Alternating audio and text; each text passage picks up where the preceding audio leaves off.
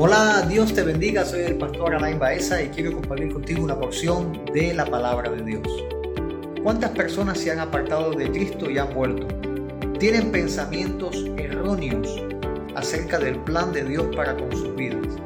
Mira, no olvides suscribirte al canal. Suscríbete, dale like y compártelo con otras vidas para que también les sea de mucha edificación. En esta enseñanza quiero dejarte bien claro cuál es el plan de Dios contigo. Vamos con la intro.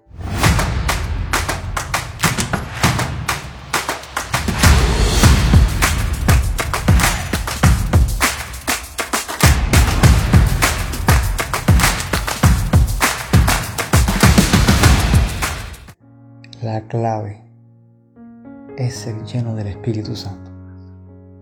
Ser lleno del Espíritu Santo. Y es el Espíritu de Dios el que nos va a dar la victoria, el que les va a dar la victoria en este proceso el cual están pasando. Gracias a Dios, cada uno lo está pasando y va a llegar el momento en que esto va a ser un recuerdo del pasado. Amén. Pero ahora Santo Dios, la presencia de Dios está acá. Ahora estamos en esta batalla en el que Dios está obrando en sus vidas. Y vamos a estar ministrando en un área de su vida para que, eh, eh, para que ese portillo sea cerrado sea restaurado y ustedes puedan caminar en el propósito de Dios. Vamos a, a ver hoy qué es lo que Dios quiere conmigo. Así, ¿qué es lo que Dios quiere conmigo? ¿Cuál es el propósito de Dios conmigo? ¿Cuál es el plan que Dios tiene conmigo? Cuando uno tropieza, cuando uno se aparta, cuando uno peca. A veces, eh, y digo a veces porque no puedo generalizar a todo el mundo, pero bueno, se tiende a, a pensar que el plan de Dios con uno se tronchó. Que lo que Dios quería hacer conmigo, ya no lo va a hacer porque yo le fallé al Señor, porque yo pequé, porque yo me aparté. Y entonces eh, volvemos al Señor, pero permanece la idea de que, de que, de que quizás lo que yo iba a hacer en Cristo ya no es lo mismo que lo que voy a hacer ahora. Porque antes yo no me había apartado, pero ahora ya yo me, ya yo me aparté, volví, volví con marcas del mundo, con marcas del, del pecado, con laceraciones. Eh, ojalá nunca yo lo hubiera hecho, pero pasó y siento que ya Dios conmigo no va a ser lo mismo que iba a ser. Eh, como lo que pensaba que iba a ser antes de yo apartarme. Y hay un error que primeramente quisiera arreglar en tu mente. Y es el error de creernos lo suficientemente santos antes de dar, eh, antes de dar ese tropiezo. No que tropezar, eh, no estoy diciendo que tropezar haya sido bueno, ojalá nunca hayas tropezado. Pero los que no han tropezado eh, eh, no pueden darse el lujo de pensar que Dios me va a usar porque yo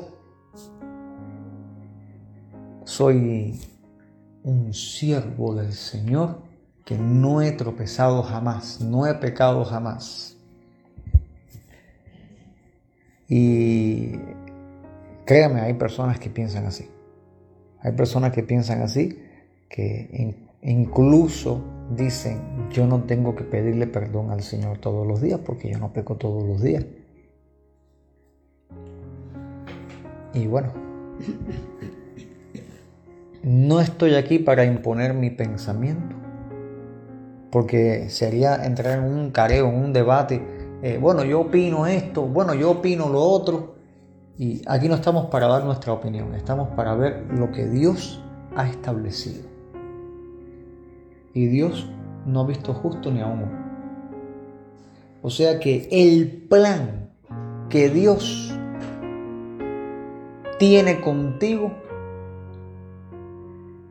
no es un plan que se desmorona al tú haberle fallado al Señor. Porque antes de tú fallarle, ya ese plan Dios lo estableció por gracia. Tú no lo merecías, Él te lo quiso dar. Por puro amor, por puro afecto de su bondad.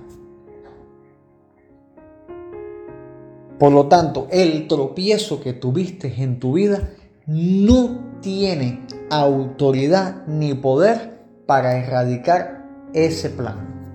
Bastaba con que tú te volvieras a Dios para enrolarte en el camino en favor de ese plan que Dios tiene contigo. O sea, el fallar a Dios no fue bueno, no fue correcto. Lo correcto fue el volverse a Dios. Y al tú volverte a Dios, entonces te enrolas una vez más en ese plan. Si te sales del camino, lo correcto sería volver al camino para poder alcanzar el destino. Y Dios le dice a su pueblo Israel en Jeremías capítulo 29, vamos a buscar, versículo 11.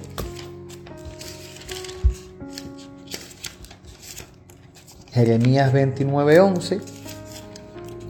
Acordémonos que, que, que, Dios le habla a un pueblo que le estaba haciendo infiel. A un pueblo que Dios le dio un destino, le dio una meta, le, le dio un plan. Dios tenía un, tiene, tiene aún, tiene aún, porque los planes de Dios con Israel no han cesado y Dios los está ejecutando. Israel le sigue siendo infiel a Dios.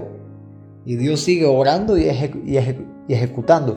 Y cuando digo de, Israel, yo eh, hay, gente en el pueblo de, Israel que, que, que, le es fiel a Dios, que no dobla rodilla ante los Baales, pero hay personas que no reconocen a Cristo todavía. Y, eso es una y esa es la manera más grande de serle infiel a Dios como judío. No reconocer la visitación del Señor. Pero aún Dios sigue obrando en este pueblo. Pero en este momento de la profecía dice el Señor, porque, porque, porque eh, estaban, estaban en ese cautiverio. Y Dios les habla y les dice a través de, Jeremías, cuando en Babilonia se cumplan los 70 años, yo os visitaré. O sea que Dios promete, garantiza una visitación divina en medio del cautiverio babilónico. ¿Sabes lo que significa la palabra Babilonia? Confusión. Confusión. Confusión. ¿Sabe qué pasa con una persona que se aparta de Cristo? Se babiloniza, entra en confusión.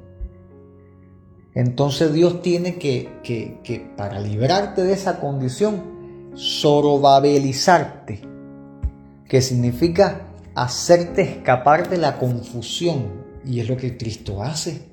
Te libra de esa confusión. Y Dios dice, cuando se cumplan los 70 años, yo os visitaré y despertaré sobre vosotros mi buena palabra.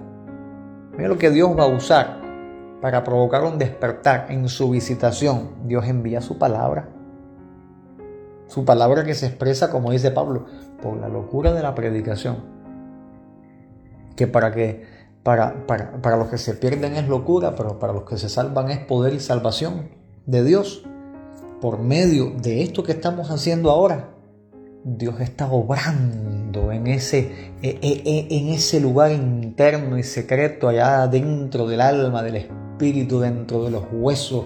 Dios está obrando en tu ser, haciendo una transformación y, y reconduciéndote a la senda, al destino que Dios tiene contigo, al plan que Dios tiene contigo.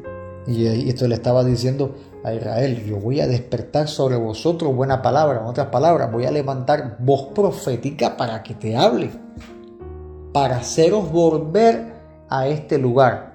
¿Cuál es el lugar? En la tierra prometida, de la cual fueron sacados a causa del pecado. Y Dios le habla, y esto es lo que quiero que ustedes lean y comprendan que, esto que Dios le habla a Israel te compete también a ti. Dice, porque yo sé los pensamientos que tengo acerca de vosotros. Dios dice, yo sé lo que yo pienso de ti. Dios tiene formulada una opinión de ti. Dios tiene Dios opina de ti.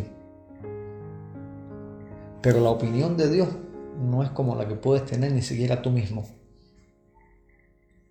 Porque tú te miras en el espejo y quizás hay gente que se mira en el espejo y se da lástima. O se da asco. O se tiene odio. O está tan lleno de vanagloria que, se enorgullece de, de lo que ve en el espejo. Mira cuántas cosas alguien puede mirar viendo un reflejo. Pero sin embargo en la mente de nuestro Dios, mente que no es que, nuestros caminos no son sus caminos, ni, nuestros pensamientos son sus pensamientos. Dios en esa mente omnisciente, omnipotente, omnipresente, una mente eterna, perfecta, llena de sabiduría, sabiduría que no, eh, eh, eh, divina, única en su tipo. Dios dice, yo sé los pensamientos que tengo de ti, yo sé lo que yo pienso acerca de ti. Dios no tiene pensamientos que se escapan. No sé si tú te das cuenta cuáles son esos pensamientos, que a veces pensamos cosas que no, que, no queríamos pensar o no debemos pensar. Y a veces se nos vienen a esos pensamientos a la mente, que el Señor los reprenda, que nos llevan al pecado. Y ahí eh, muchos de los que dicen, yo no peco, yo no he pecado, yo tengo que pedir perdón todos los días. Hay que ver qué hay en la mente haciendo mentiroso a Dios cuando deberíamos estar en su presencia diciendo, perdónanos Padre. Porque a veces viene un pensamiento que no glorifica a Dios y ya somos ya culpables delante del Señor. ¿Qué misericordia Dios tiene de, nosotros? Bendito Dios. Pero, pero a nuestro Dios no se le escapan pensamientos, esos pensamientos no pueden tocarle esos pensamientos de pecado. Los buenos pensamientos que tiene Dios, Dios dice, yo los, yo los administro. Yo sé lo que yo pienso de ti, te dice el Señor. Yo sé lo que yo pienso de ti. Yo sé lo que yo opino de ti. Yo tengo una opinión formulada, un pensamiento delicado. Te dice el Señor yo tengo un pensamiento dedicado para ti. Yo sé los pensamientos, le dijo al pueblo, que tengo acerca de vosotros.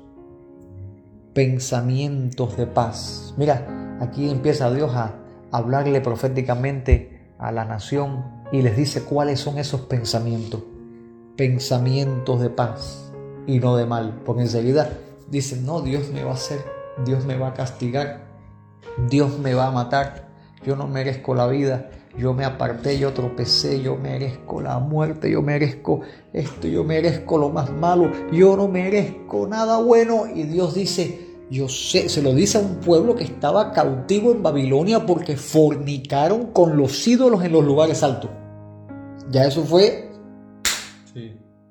Y Dios les dice al pueblo, 70 años de cautiverio, Dios les dice al pueblo, mis pensamientos sobre ti son pensamientos de paz y no de, y mal.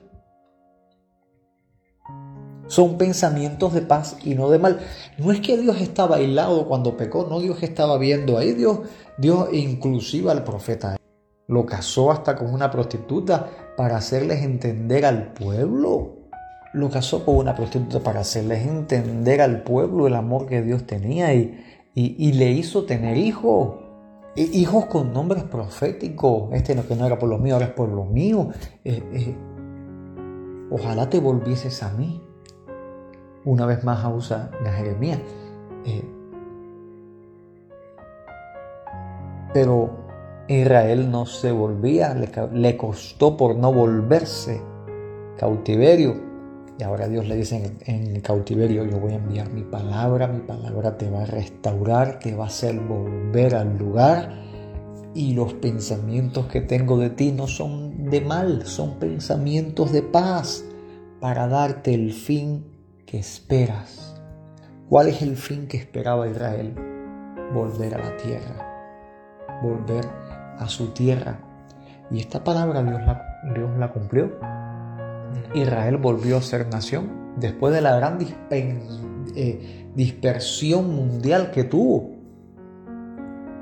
Vuelve Israel a ser nación. Israel prospera. Israel es sustentada. Sustentada. Entonces, tú que te dispersaste y ahora Dios te vuelve a traer con ese anuncio de su palabra, Dios te dice, mi plan contigo es plan de paz. No es plan de destrucción, es plan de paz, no es plan de destrucción. Bendito sea el Señor. Para darte el fin que esperas. ¿Cuál es el fin que tú esperas? Hay un fin que espera tu carne o tu pensamiento, tu mente dañada, y hay un fin que espera tu espíritu por medio de la palabra de Dios. El fin que yo espero es Cristo. Ir con Cristo. Mi carne antes pensaba, mi mente antes pensaba, mi mente dañaba pensaba, eh, eh, me muero, me, eh, viene una enfermedad, viene esto, pero por medio de la palabra, Santo, Santo Dios, el fin que espero, ¿cuál es? Estar con Cristo eternamente. Y ese es el fin que tenemos que ponernos en la mente. Ya no un fin de sufrimiento, sabiendo que Dios tiene pensamientos de paz por nosotros. Ahora nuestro fin tiene que ser Cristo. Fin es meta, la meta. La meta, fin, aquí no se refiere a un final, sino la meta, la meta que tú esperas. Cristo. Cristo es la meta que tenemos que esperar. Mira los frutos de un pueblo que se vuelve al Señor. Dice acá en el versículo 12, entonces me invocaréis y vendréis y oraréis a mí y yo os oiré. Garantía de ser escuchado. Pero hay un pueblo que se volvió a Dios, que se acercó a Dios y que está orando, que tiene comunión con Dios. Mira la característica de Dios. Dios dice, van a hacer esto yo los voy a recibir y yo los voy a escuchar. Pero cuando, cuando ponemos el texto en el sentido de, un pueblo, es un pueblo que se vuelve a Dios, que viene a Dios y que dobla sus rodillas para buscar el rostro de Dios. Entonces hay una simbiosis, hay una sincronía que, que la iglesia, que tu vida tiene que tener con el Señor. El Señor te dice, yo te veo venir, yo te recibo, yo te escucho. Pero tu actitud, ¿cuál tiene que ser? Tienes que buscarle, tienes que ir a Él, tienes que doblar tu rodilla, o sea, orar. Bendito sea el Señor. Y el Señor dice, y me buscaréis y me hallaréis, porque me buscaréis de todo vuestro corazón. Dios está diciendo, estoy garantizando que me vas a encontrar. Bendito sea Señor. Eso a mí me encanta. Que Dios dice, eh, eh, vas a buscarme y me vas a hallar. Porque, porque eh, mira que hay gente que ora, pero no haya. Y el Señor dice, al que busca, haya. Al que llama, se le abrirá. O sea, que, que aquí está la garantía de Dios sobre tu vida para que, para que cuando tú le busques, Dios dice, yo te voy a dar respuesta. No va a ser una búsqueda vana. No hay respuesta. Una puerta que es tocada y Dios dice, no, yo abro la puerta. Ven, ven, vamos a compartir. Y el Señor dice, y seré hallado por vosotros. Y seré hallado por vosotros. Y haré volver vuestra cautividad y os reuniré de todas las naciones, de todos los lugares a donde os arrojé, dice Jehová, y os haré, volver al lugar de donde os hice llevar. La promesa cumplida. Se cumplió y dispersaron Israel, Dios volvió a reunirlo, dispersaron Israel, Dios volvió a reunirlo, porque Dios cumple su promesa y Dios está diciendo, eh, eh, te dispersaste, te vuelvo a reunir.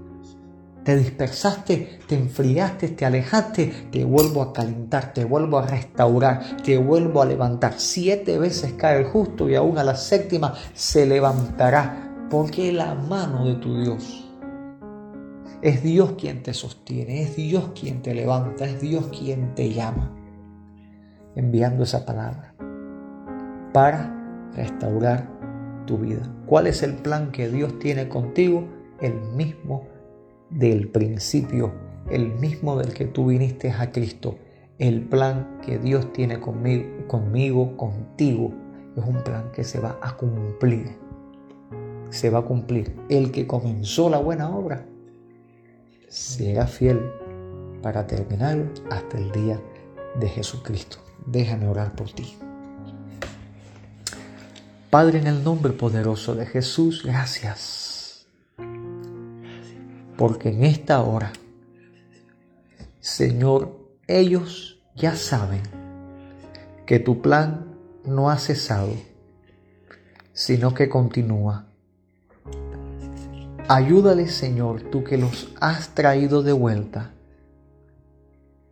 a completar esta restauración, Dios mío, y estos siervos como gigantes te sirvan, Dios mío, en el nombre poderoso de Jesús. Reprendo todo lo que sea contrario. Todo lo que sea contrario, Dios mío, a tu voluntad en sus vidas. En el nombre poderoso de Jesús, Dios mío hazles libres completamente, glorifica tu nombre. En el nombre de Jesús, levanta bandera a favor de sus vidas. En el nombre de Jesús. Amén, amén. Amén. Gracias, papá. Gracias, Señor.